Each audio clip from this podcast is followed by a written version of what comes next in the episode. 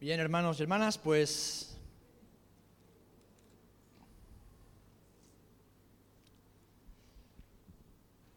qué hermoso estar todos juntos en la presencia de Dios. Evangelio de Juan, capítulo 20, a partir del versículo 11. Evangelio de Juan, capítulo 20, a partir del versículo 11. Dice así la palabra del Señor. Veo por ahí atrás a Samuel con el ordenador. ¿Está listo, Samuel? ¿Podemos?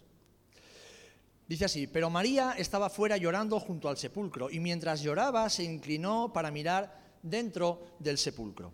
Y vio a dos ángeles con vestiduras blancas que estaban sentados el uno a la cabecera y el otro a los pies donde el cuerpo de Jesús había sido puesto. Y le dijeron, mujer, ¿por qué lloras?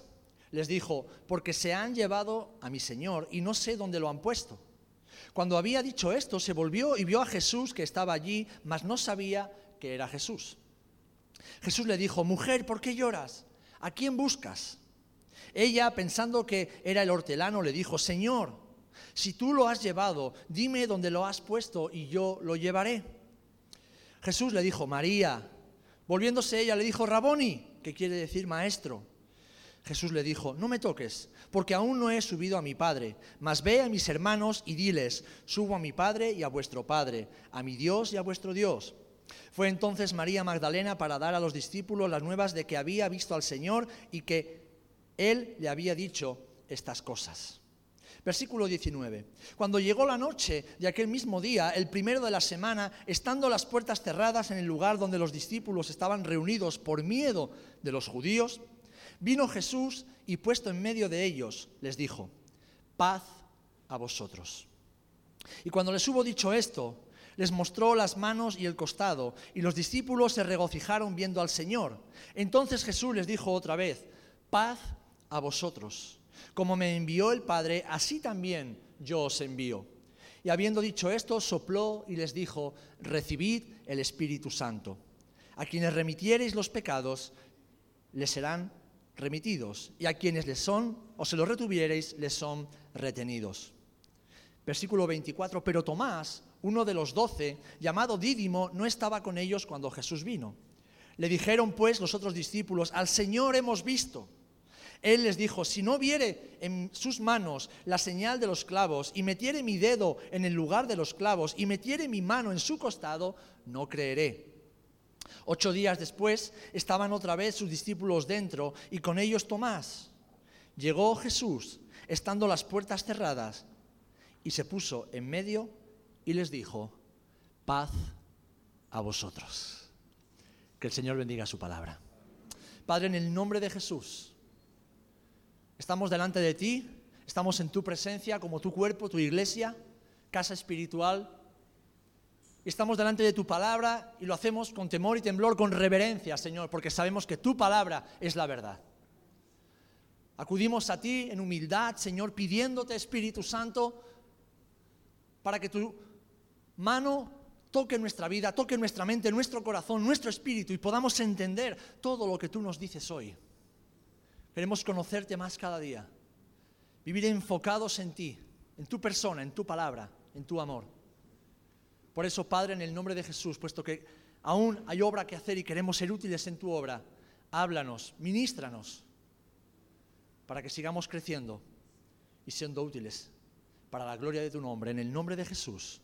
Amén y amén. Amén. Bien, si os pregunto, como hice anoche con, con los jóvenes, si os pregunto, ¿qué es lo que más necesitas ahora mismo, en este momento de tu vida? ¿Qué es lo que más necesitas? Piénsalo. Los solteros dirán un novio, una novia. El que esté en paro dirá un trabajo. El que se haya quedado sin dinero o tenga poco dirá más dinero. El que anda como yo con un móvil viejo y medio descacharrado, un móvil nuevo. El que anda con un coche destartalado, un coche nuevo. Tal vez sanidad física porque estás enfermo dirección de Dios para tu vida, para saber qué pasos debes dar. Si les hubiéramos preguntado a los discípulos de Jesús, después de la muerte y crucifixión de Cristo, estoy convencido de que ellos hubieran dicho, necesitamos respuestas. Necesitamos respuestas. En cambio, fíjate, lo que Jesús les da es algo que tal vez no esperaban y que quizás ni siquiera eran conscientes de cuánto lo necesitaban. Jesús se aparece a ellos y les dice, Shalom Aleichem, paz a vosotros, paz a vosotros. Alfredo, cuando usted quiera. Anuncios están, están puestas ahí. ¿Las has borrado? ¿Eh? En, la, en, el escritorio, donde la carpeta, en el PowerPoint de anuncios, ahí estaban puestas. ¿Alguien lo ha borrado? Bueno, ya arreglaremos cuentas después. Bien, paz a vosotros. Este es el mensaje de Dios para ti hoy. Es el mensaje de Jesús para la iglesia en esta mañana. Paz a vosotros. Ahora fíjate, Jesús dijo esto tres veces, en tres ocasiones. El Señor se acerca y les dice, paz a vosotros. ¿Por qué tres y por qué paz? ¿Por qué tres veces y por qué paz? Bueno, en primer lugar, el número tres en la Biblia, como muchos números que aparecen en la Escritura, representa, entre otras cosas, la confirmación de algo que va a suceder. Si vemos al profeta Samuel cuando era un niño, el Señor lo llamaba y él no entendía que era Dios y Elí tampoco entendía que era Dios. Así que cuando Elí, lo vemos en primera de Samuel 3:8, ve que por tercera vez el niño, el joven se acerca a él, entiende que es Dios el que está llamando a Samuel. Pero vemos también cuando Jesús le dice a Pedro, Pedro, tres veces me vas a negar. Por tres veces tú me vas a negar. ¿Y qué pasó? Que Pedro lo negó tres veces. Ahora, ¿cuántas veces Jesús le preguntó a Pedro, Pedro, ¿tú me amas? Tres veces. Así que Pedro estaba siendo confirmado por el Maestro de que aunque él lo había negado, Jesús ya lo había perdonado y lo estaba restaurando en el ministerio. Así que el 3 simboliza, representa en ocasiones algo que Dios dice que va a suceder y lo confirma. Pero también en otras ocasiones simboliza o representa algo que Dios quiere que suceda. ¿Cuántas veces se le apareció el lienzo con los animales impuros a Pedro en Hechos capítulo 10?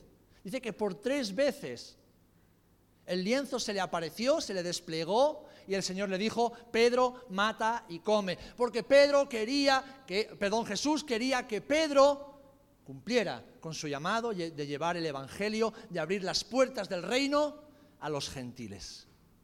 Así que cuando Jesús dice paz a vosotros por tres veces, les está diciendo, esto es lo que os doy y esto es lo que vais a tener de mi parte. Pero además, ¿por qué paz? Estaban escondidos, dice el texto, tenían miedo, tenían las puertas cerradas por miedo a los judíos. Estaban asustados, atemorizados, confundidos. ¿Por qué paz? ¿Necesitaban valor? ¿Necesitaban fuerza? ¿Necesitaban sabiduría para saber qué hacer? Y en cambio Jesús, ¿qué les dice? Paz a vosotros. Porque Jesús, que ve lo profundo del corazón, sabía de la tormenta que se estaba desarrollando en el corazón de sus discípulos en ese momento. Él conocía esa tormenta y sabía que lo que más necesitaban era su paz. Jesús está confirmando el corazón de sus discípulos, dándoles no lo que ellos creen que necesitan, sino lo que ellos realmente necesitan. Por eso yo te hago la misma pregunta, ¿qué crees que necesitas hoy? Pues yo te digo de parte del Señor que lo que tú más necesitas hoy, por encima de ninguna otra cosa, es paz en tu corazón y en tus pensamientos. Porque desde que ha empezado el culto, Discierno en mi espíritu cómo hay personas en este lugar que están atormentadas en sus pensamientos porque están pensando mal, como dijo la palabra, pensando mal de Dios, pensando mal de los pastores, pensando mal de la iglesia, pensando mal del hermano o de la hermana, y estás oprimido, oprimida por pensamientos que vienen de Satanás y que te roban la paz, que te roban la paz, porque Dios nunca te va a llevar a pensar mal de nadie, y menos de Él y de su casa. Los pensamientos que son negativos hacia los demás. Anoche tuvimos un tiempo, no voy a decir lógicamente, pero un tiempo maravilloso de restauración donde el Espíritu Santo nos ministró, hablando precisamente de esto. Y yo doy gloria a Dios por cómo el Espíritu Santo sigue hablando y sigue tocando los corazones para que los hombres y mujeres de Dios sean transformados a su imagen y semejanza. Hermano, hermana, lo que más necesitamos, y Jesús sabe, por eso te está diciendo esto en esta mañana, es su paz. No necesitas entender necesitas creer. Y Él te da su paz. Ahora fijaros, durante la última cena, en Juan 14, 27, leemos que Jesús, entre las muchas cosas que está enseñando a sus discípulos, les dice, y antes Juan lo decía durante la, la alabanza, la paz os dejo, mi paz os doy. Yo no os la doy como el mundo la da, así que no se turbe vuestro corazón ni tenga miedo. Estamos hablando de las horas antes de que Jesús fuera arrebatado de sus discípulos, entregado a la cruz y muerto. Unas horas antes Jesús les dice, la paz os dejo, mi paz os doy. Y vemos un poquito más adelante, justo antes de que Jesús ore, porque en el Juan 17 es la oración de Jesús por sus discípulos, por los que estaban allí con él y por los que vendrían después, es decir, por nosotros. Y la oración de Jesús culmina exactamente con estas palabras. Estas cosas os he hablado para que en mí tengáis paz. Es decir, problemas, dificultades, adversidades, enfermedades, persecución, tribulación, angustia, todas estas cosas os las he dicho para qué? Para que no os pillen de sorpresa y tengáis paz. Y para que confiéis, porque yo ya he vencido a todas estas cosas. Así que Jesús lo que está haciendo antes de ser entregado y arrebatado de sus discípulos es dándoles lo que más necesitan, su paz. ¿Por qué? ¿Por qué Jesús hace tanto énfasis antes y después de la resurrección? ¿Por qué tanto énfasis con la paz? Porque Jesús sabe qué es lo que más necesitamos. Jesús sabe qué es lo que más tú y yo necesitamos. Paz en nuestra alma, en nuestras emociones, en nuestros pensamientos, paz en nuestro espíritu, la paz de Jesús. Amén. Porque pongámonos en, el lugar de estos hombres y mujeres por un instante. Eran judíos que toda su vida habían esperado por la aparición, la manifestación del Mesías. Y un día, ya de adultos, creían haberlo encontrado. Y por tres años vivieron un sueño hecho realidad. Vivieron casi como, wow, una fantasía. Hemos encontrado a Jesús. El reino de Dios va a ser establecido sobre la tierra. Las promesas de los profetas se están cumpliendo. Los ciegos ven, los cojos saltan, los mudos hablan, los muertos resucitan. Gloria a Dios, ya estamos aquí. Lo hemos dejado todo. Hemos seguido a Jesús. Y de repente, el plan, según ellos, se chafa. De repente se encuentran esparcidos confundidos, asustados, encerrados en una casa por miedo a los judíos. Yo me pongo en la mente de estos hombres y mujeres. ¿Qué pensarían esos hombres y mujeres de Dios? ¿Qué pensarían? ¿Qué pensarían de sí mismos? Dirían, qué tontos hemos sido. Nos han engañado otra vez. Hemos dejado todo por seguir a Jesús y mira cómo ha terminado Jesús. Qué necios, qué ilusos. Qué sentimiento de vergüenza, ¿verdad? De humillación. ¿Y de Dios qué pensarían? Señor, nos has engañado. No era esto lo que nos habías prometido. No era así como terminaba la historia.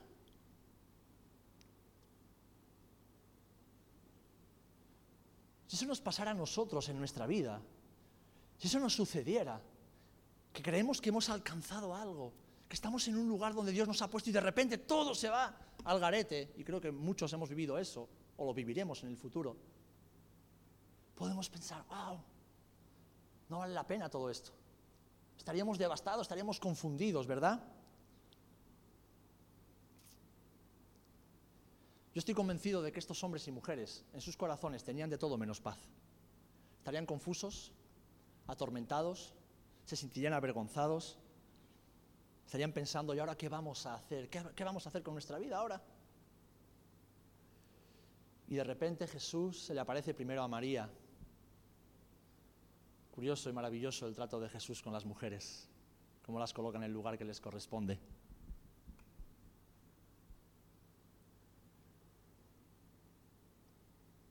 Y después se aparece a sus discípulos.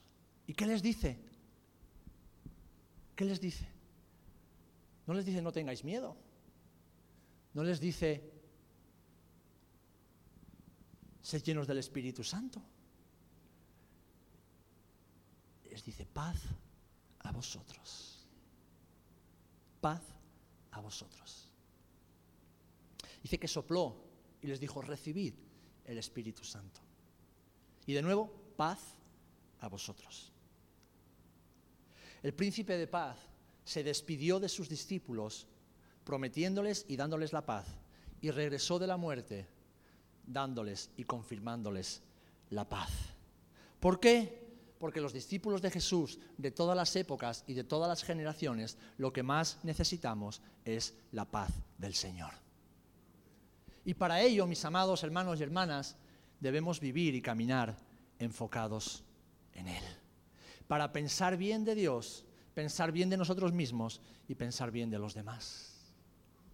Y eso trae paz. Dos mil años después, mis amados, los discípulos de Jesús seguimos necesitando exactamente lo mismo, la paz del Señor. Amén.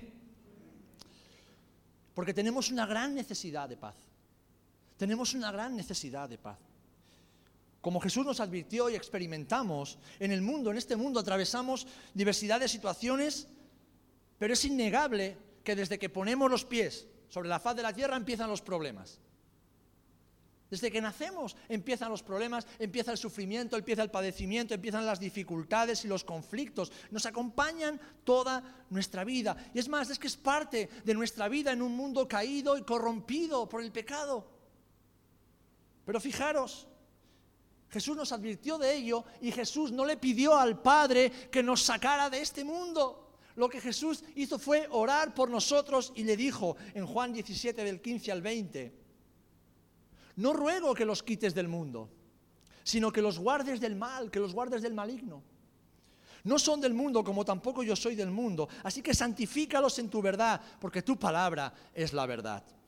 Como tú me enviaste al mundo, así yo los he enviado al mundo, y por ellos yo me santifico a mí mismo, para que también ellos sean santificados en la verdad. Mas no ruego solamente por esto, sino también, escucha bien, por los que han de creer en mí por la palabra de ellos. Así que Jesús está orando por ti y por mí. Y Jesús nos está diciendo, Padre, quítalos del mundo para que vivan en un mundo de fantasía, rodeado de nubes de colores y de algodón. No, no, no, esa no es la vida que Jesús ha diseñado para nosotros. La iglesia no fue diseñada para estar en una montaña rodeada de arbolitos, no, la iglesia fue diseñada y capacitada para estar en el valle donde están los problemas y la gente que necesita salvación. Y en medio de ese valle, Jesús no te saca como nos gustaría que hiciera, sino que te da lo que más necesitas, su paz. Su paz. Jesús oró por nosotros para que recordásemos que su paz es más que suficiente. Es más que suficiente y que pase lo que pase, podamos vivir seguros. Que recordemos que la verdadera paz no es ausencia de guerra ni de conflicto. La verdadera paz es tranquilidad, es, es descanso, es calma, es seguridad en nuestros corazones aunque fuera estemos rodeados por conflictos, guerras y enfrentamientos. El mundo de Jesús era un caos por todas partes. Desde que nació hasta que murió, el mundo de Jesús era un mundo igual de caótico que el nuestro, pero el mundo interno de Jesús era un mundo de paz, de calma. ¿Se acuerdan en la barca? ¿Por qué os asustáis? ¿De qué tenéis miedo? Las palabras que Jesús utilizó literalmente con sus discípulos fueron estas. Shalom aleichem. Shalom aleichem. Paz a vosotros. La mayoría sabemos que shalom significa paz, ¿verdad? Sí, muy por encima significa paz. Pero si escarbamos un poquito, y debemos hacerlo, mis amados hermanos, descubrimos que lo que Jesús quiere decir es mucho más profundo y absoluto, definitivo. Sus discípulos, como hebreos, entendían el hebreo y sabían lo que Jesús quería decir, comprendieron la profundidad de lo que el maestro les estaba diciendo y tú y yo necesitamos comprenderlo también. Fíjate, shalom viene de la raíz hebrea shalah, que significa literalmente estar completo. Estar completo. Así que cuando, cuando Jesús se dirige a los discípulos, le dice, Shalom Alechem, les está diciendo, estáis completos vosotros. No necesitáis nada vosotros. No necesitáis nada vosotros. Ya lo tenéis todo vosotros. Así que cuando Jesús te dice, paz a ti, cuando Jesús te dice, Shalom Aleja, paz a ti, el Señor te está diciendo que Él te da todo lo necesario para vivir completa y completo. Jesús está apuntando al bienestar integral de la persona, a la quietud de espíritu, a la paz psicológica y mental, al sosiego emocional y al descanso físico y material. Todo esto, todo esto que he dicho, sin importar cuáles sean las circunstancias que te rodean. La paz de Dios, la verdadera paz que Jesús nos da, no depende de las circunstancias que tenemos. No depende, como bien decía Juan, de la cuenta del banco, si está muy, roja o muy negra. No depende de cómo vayan el trabajo, cómo vayan las relaciones familiares, cómo vaya la iglesia. No, no, no. La paz de Jesús trasciende todo eso. Y nos permite vivir y caminar en victoria en medio de todos esos conflictos que como iglesia, como creyentes, atravesamos en esta sociedad y en esta generación. Así que como discípulos de Jesús, no necesitamos más recursos, no necesitamos más recursos. Tampoco necesitamos más dones o capacidades. No necesitamos más amigos. ¿No? Aunque Dios nos bendice con cada vez más amigos. Para mí la llegada de Claudio y de Gustavo a, la bahía hace unos años fue un regalo del cielo. Y sigue siendo un regalo del que disfrutamos. ¿Por qué? Porque Dios es bueno.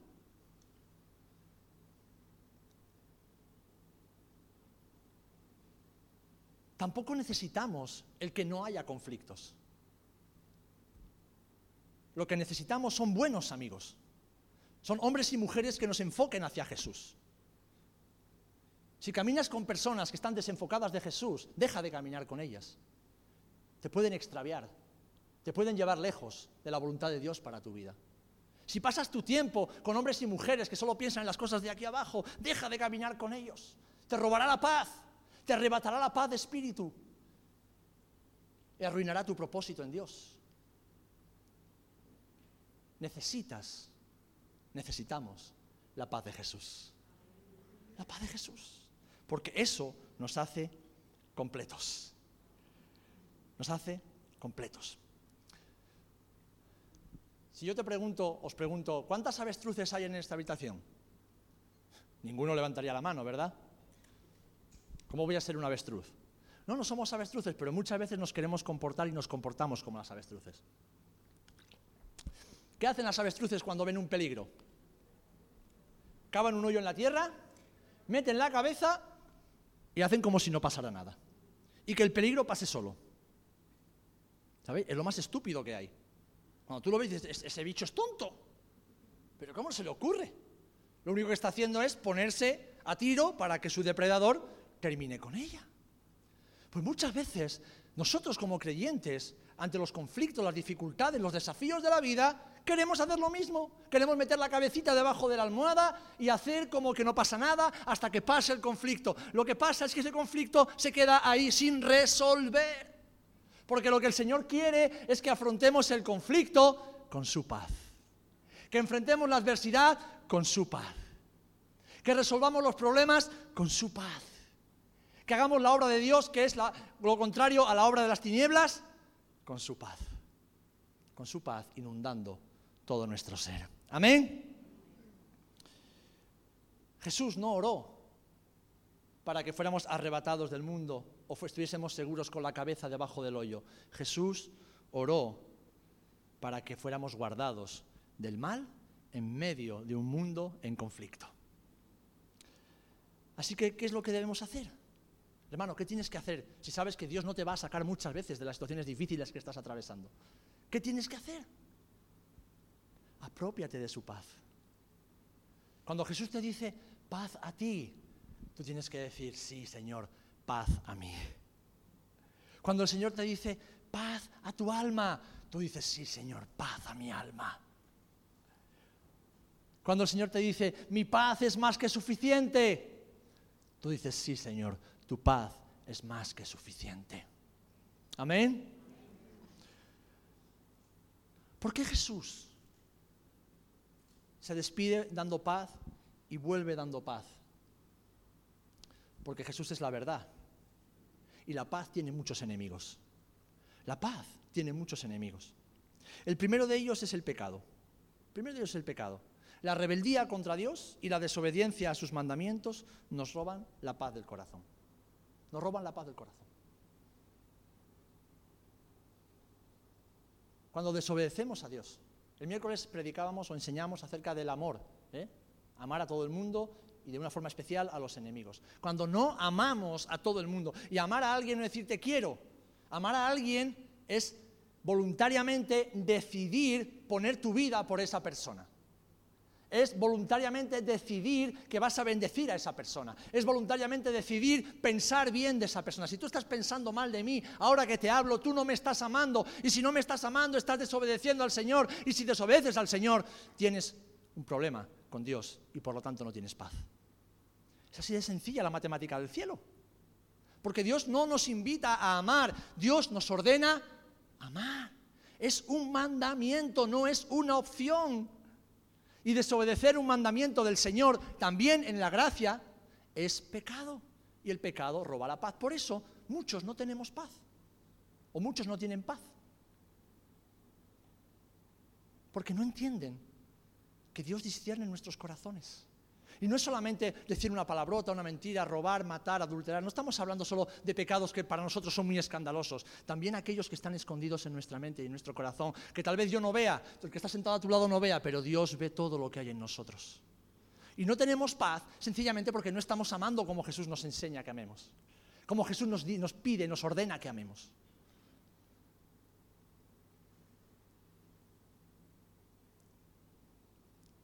Mientras no confesé mi pecado, dice el Salmo 32, 5, mi cuerpo iba decayendo por mi gemir todo el día, pues de día y de noche tu mano pesaba sobre mí, como flor marchita por el calor del verano, así me sentía decaer.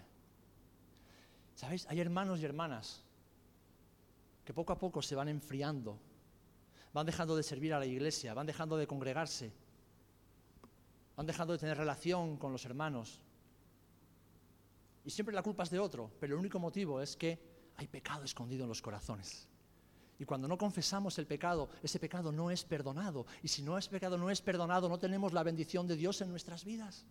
Y perdemos la paz. Y perdemos la paz. El segundo enemigo de la paz es el afán.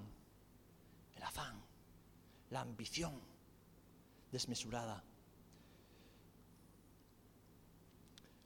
Cuando nos desenfocamos de Dios, cuando dejamos de mirar al Señor, automáticamente ponemos nuestros ojos en las cosas de aquí abajo, ¿verdad? Cuando nos desenfocamos de Jesús, empezamos a mirar a las personas. Entonces, en lugar de mirar a Jesús y ver que Jesús es la solución, miramos a la gente y decimos que la gente es el problema. El problema es que no lo hacemos delante del espejo y no somos conscientes de que nosotros somos parte del problema la mayoría de las veces. Es más fácil echar la culpa al otro, ¿verdad? Pero cuando estamos afanados, estamos buscando las cosas de aquí abajo.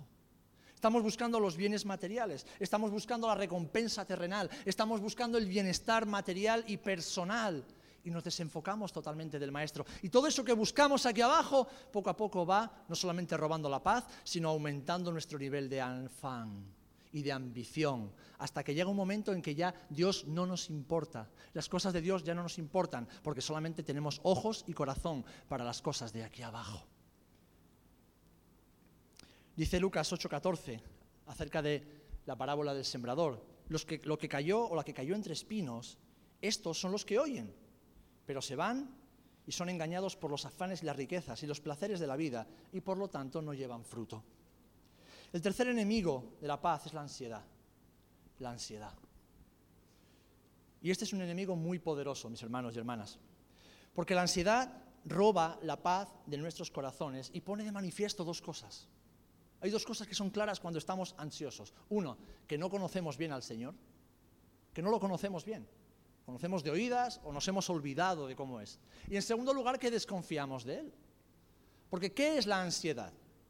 Una definición clara y sencilla, la ansiedad es exceso de futuro, exceso de preocupación por lo que pasará, por lo que creemos que puede pasar, por lo que tememos que va a suceder. Y sabes lo que te puedo decir, hermano, hermana, que el 95% de las veces eso que temes que va a pasar nunca sucede. Pero como nuestros ojos no están puestos en Jesús, sino en lo que creemos que podemos controlar, y en esta vida no podemos controlar prácticamente nada, a veces ni los propios pensamientos y sentimientos, ¿cómo vamos a controlar a los demás? O las circunstancias.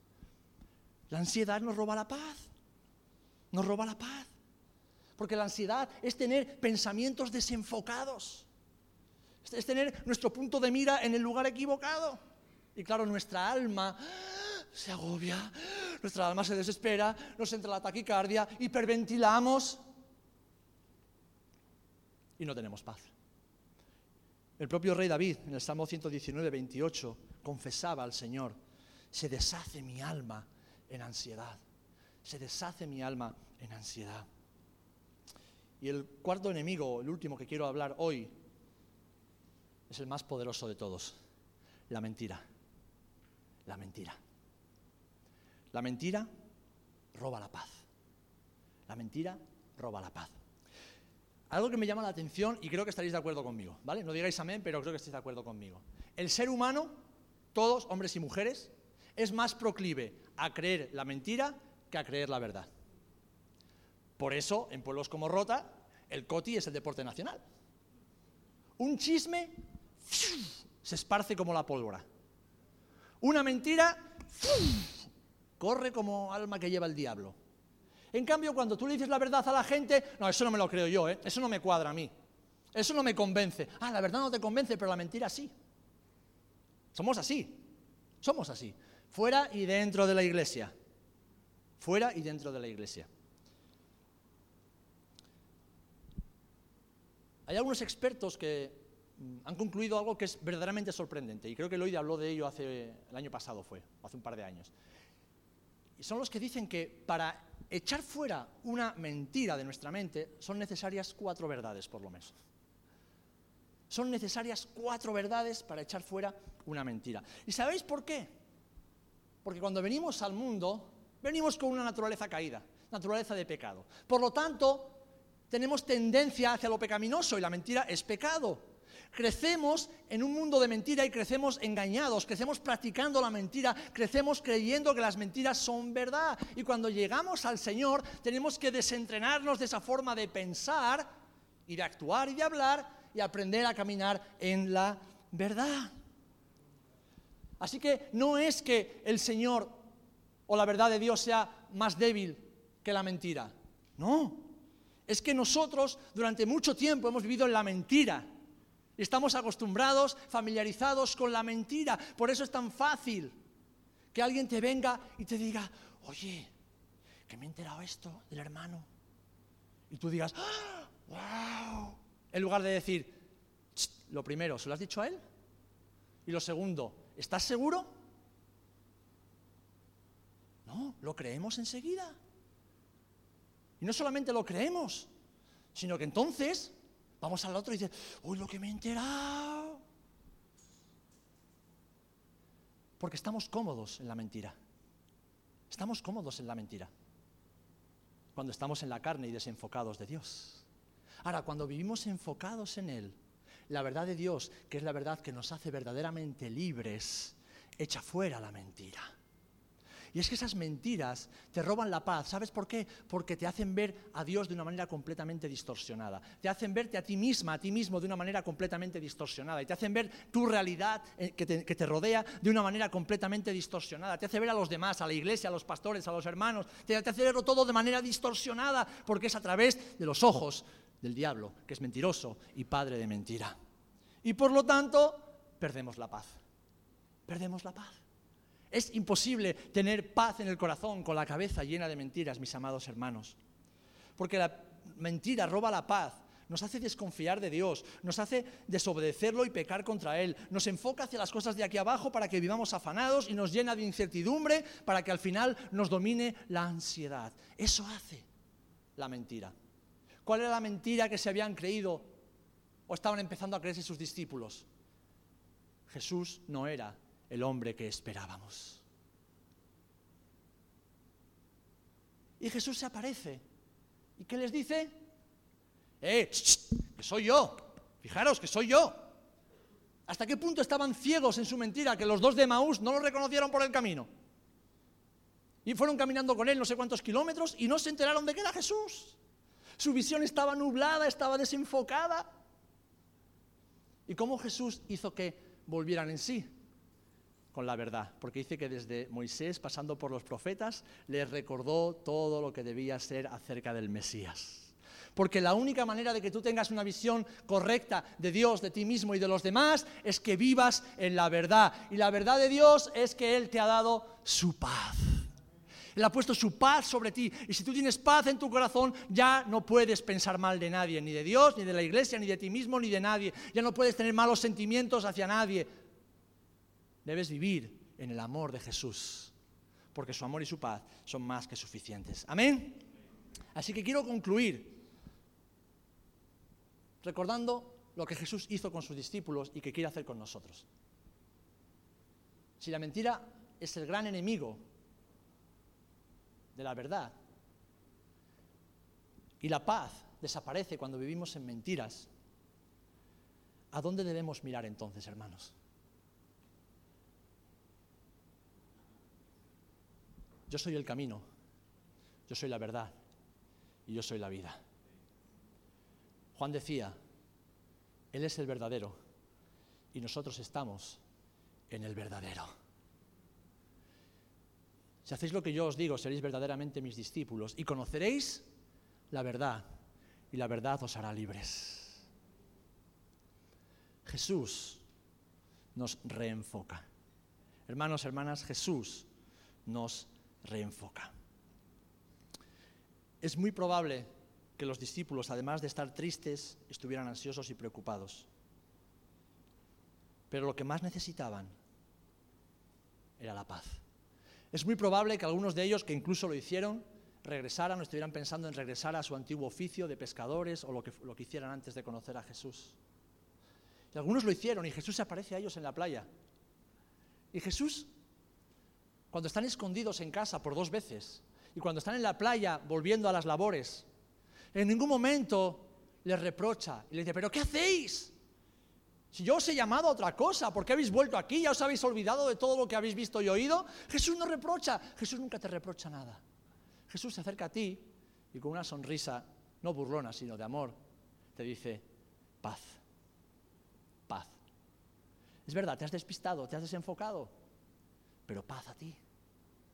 Lo que te dije que te iba a dar antes de irme, te lo confirmo ahora que he regresado. Paz a ti. Amén. Hermanos, hermanas, lo que más necesitamos hoy es la paz de Jesús. Una paz que viene de lo alto, una paz por lo tanto espiritual. No es una paz de origen psicológico, ni racional, ni emocional o intelectual. No, es una paz espiritual pero que afecta e impacta todas las áreas de nuestra vida. Integralmente nos envuelve y nos transforma y nos permite ver la realidad tal y como Dios la ve. Eso es lo que hace la paz de Jesús. Una paz que sana nuestra alma, una paz que inunda y transforma nuestros pensamientos, una paz que humanamente es incomprensible, como le decía Pablo a los filipenses, una paz que sobrepasa toda capacidad de comprender al ser humano, pero que guardará vuestros pensamientos en Cristo Jesús. En Cristo Jesús. Una paz que nos enfoca directamente hacia el Señor.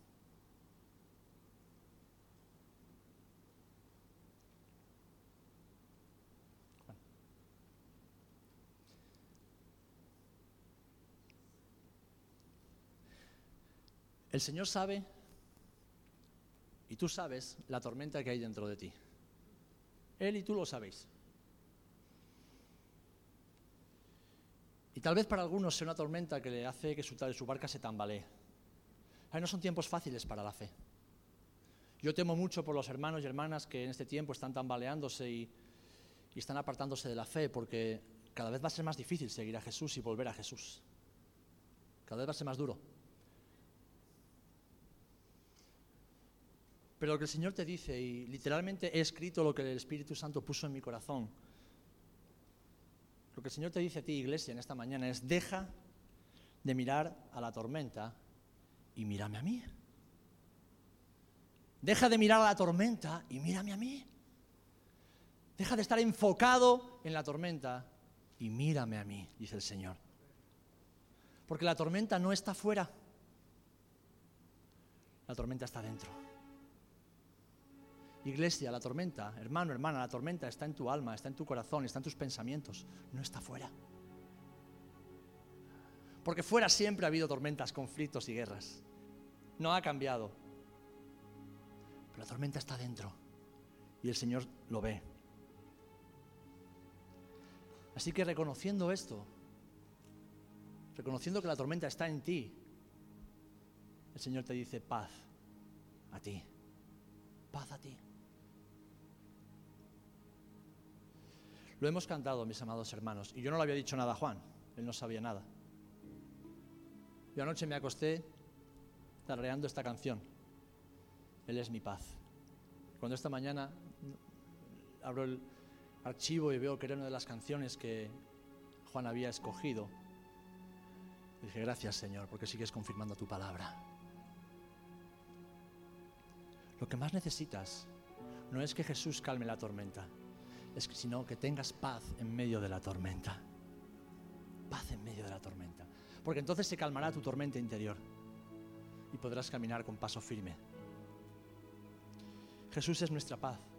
Él es todo lo que necesitamos, por lo que tenemos que enfocarnos en Él y vivir enfocados en su paz. Vivir enfocados en su paz. Aunque no comprendamos todo o no comprendamos nada, enfocados en su paz. Aunque nuestro corazón llore por un tiempo, enfocados en su paz. Aunque estemos enfermos, enfocados en su paz. Aunque aún tengamos necesidades materiales, enfocados en su paz aunque aún estemos esperando por la respuesta a nuestra oración o el cumplimiento de la promesa de Dios en nuestra vida, enfocados en su paz. Isaías 26:3 dice, tú guardarás en completa paz aquel cuyo pensamiento en ti persevera, porque en ti ha confiado. Hermano, hermana, no necesitas que Dios cambie tu circunstancia. Lo que necesitas es la paz de Jesús en medio de tu circunstancia. Necesitas que Dios haga algo que tú le estás pidiendo. Lo hará a su tiempo, si es su voluntad. Pero lo que necesitamos es la paz de Jesús en nuestros corazones, en nuestra mente, en nuestra alma, mientras Jesús hace lo que tiene que hacer.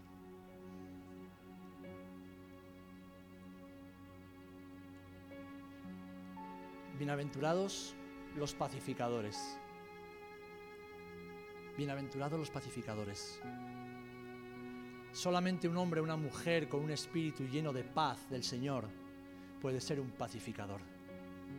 Solamente alguien que vive en la paz del Señor habla paz con su boca, abraza paz con sus manos, imparte paz con su mirada, con sus palabras. Solo aquellos que viven en la paz de Dios porque saben que sus pecados han sido perdonados, porque saben que no tienen deudas con nadie, puesto que han perdonado y han pedido perdón, que piensan bien de todos sus hermanos y sobre todo de Dios. Solamente aquellos cuyos corazones están inundados de la paz de Dios pueden ser los pacificadores que heredarán el reino de los cielos. Y el Señor en esta mañana no viene para darte nuevas fuerzas vine para darte paz. No viene para cambiar tu circunstancia, viene para cambiarte a ti, para cambiar tu corazón, cambiar tus pensamientos, reenfocarte en Él, el origen y la fuente de la paz. Si tienes pecado que no has confesado todavía, en el nombre del Señor te exhorto, confiésalo, para que la paz de Dios vuelva a ti. Si estás afanado afanada por las cosas de este mundo, vuelve tu mirada al Señor, pídele perdón y la paz volverá a ti. Si estás viviendo en ansiedad porque quieres controlarlo todo y se te escapa todo de las manos, pídele perdón al Señor por desconfiar de Él y la paz volverá a ti. Si has identificado que tu mente está llena de mentiras, de cosas que no son verdad, que te han hecho desconfiar de Dios, desconfiar de los pastores, de la iglesia, de tus hermanos, de tus amigos, pídele perdón a Dios y entrégale tus pensamientos para que su verdad anide en ti y seas verdaderamente libre y te inundará la paz. Y reenfócate. Iglesia, dejemos que Jesús reenfoque nuestra vida hacia Él. Hacia Él. Porque no necesitamos otra cosa.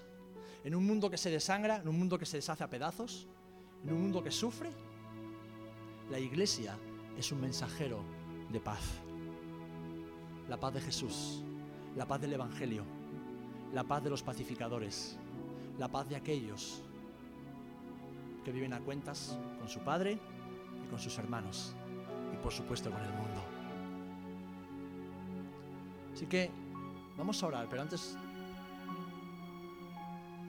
queremos dejar al Espíritu Santo que ministre nuestras vidas con una canción. Lo vamos a cantar en hebreo. Así que si no sabes hebreo, pide al Señor discernimiento de espíritu. La hemos cantado más veces en el pasado, seguro que la conocéis. Y la canción dice sencillamente, Shalom Aleichem. Paz a vosotros. Paz a vosotros. Iglesia, paz a ti. Paz a ti, paz a tu corazón, paz a tu mente, a tus pensamientos.